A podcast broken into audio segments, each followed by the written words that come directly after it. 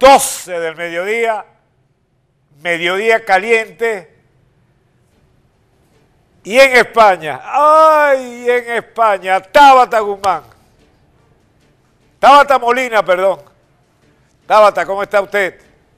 Muy bien, ciudadano. ¿Qué le, pasa, ¿Qué le pasa a España que está sacando venezolanos y sacando venezolanos? Cuéntenos.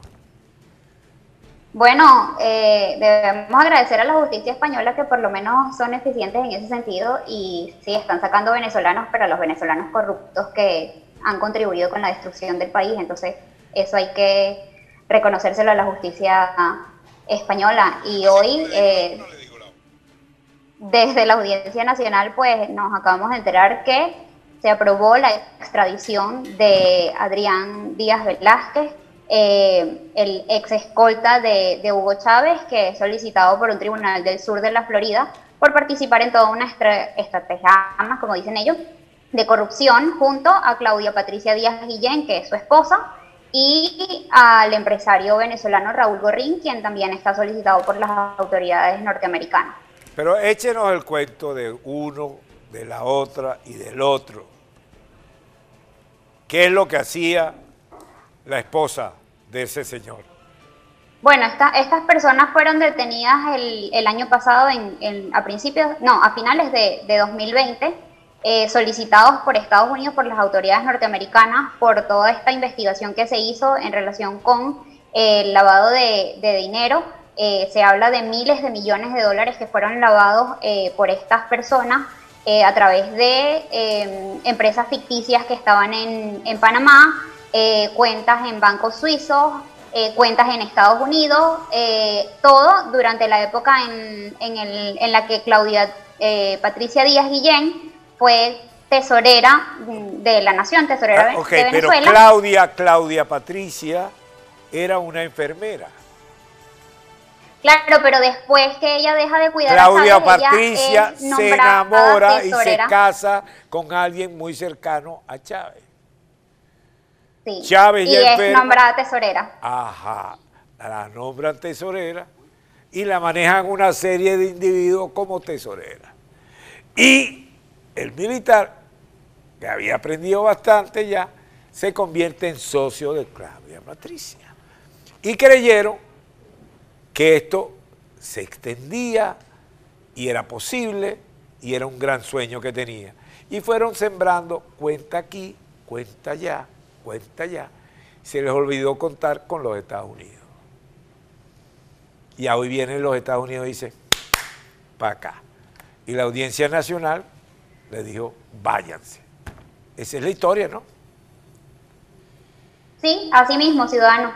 Eh, durante varios años se dedicaron a, eh, a través además del sistema de control cambiario que hay en Venezuela, de cambiar divisas eh, a precios preferenciales, eh, favoreciendo a empresarios eh, venezolanos como Raúl Borrín, eh, y lavaron gran cantidad de dinero. de hecho, el documento de la Audiencia Nacional está súper detallado de cómo funcionaba toda esta, esta trama corrupta, donde dicen que Gorrín supuestamente tenía archivos donde detallaba las cantidades de, dinero que se transferían exactamente a, a Claudia y eh, a nombre de, su esposo eh, en cuentas en Suiza, cuentas en Panamá donde utilizaban empresas ficticias para, hacer estas, estas transferencias, eh, viajes en aviones privados, relojes de lujo. Y a través de todas estas, estas artimañas, pues se lavó una gran cantidad de dinero que las autoridades norteamericanas detectaron, porque además hay bancos norteamericanos en los que utilizaron para mover estos dineros y, bueno, ahora finalmente la justicia española les ha dicho, a pesar de los alegatos de la defensa de, ambos, eh, porque hay que recordar que ambos solicitaron la nacionalidad española por, por arraigo, por la cantidad de tiempo que tienen viviendo acá. Sin embargo, las autoridades españolas muy sabiamente les dicen, sí, está bien, ustedes ahora tienen la nacionalidad española, pero estos delitos los cuales a ustedes lo solicita la justicia norteamericana, también constituyen un delito acá en España y aparte de eso fueron cometidos mucho antes de que ustedes estuviesen en suelo español y mucho antes de que obtuviesen la nacionalidad. Entonces ya Eh, suponemos que la defensa una vez más puede apelar porque el, documento también lo dice, esto no es una decisión firme, ellos pueden apelar ante el pleno de la sala de lo penal, pero que bueno, más tarde que temprano eh, procederá la, la, extradición porque ya fue aprobada por el gobierno, ratificada la decisión por la, Audiencia Nacional y ahora solo resta que, que, bueno, que se ejecute. ¿Y el pollo? Está preso sigue preso. Eh, hay que recordar que, le dieron a la justicia norteamericana 45 días para solventar la falla que, hubo en, la solicitud, eh, que era un, eh, digamos, como oficializar la solicitud, unos documentos que, faltaban en, en, la solicitud que se hizo de extradición. la justicia norteamericana tiene 45 días para subsanar este error y en cuanto se subsane este error, pues ya simplemente les queda proceder eh, a enviarlo, porque ya acá en todas las instancias se agotaron los recursos.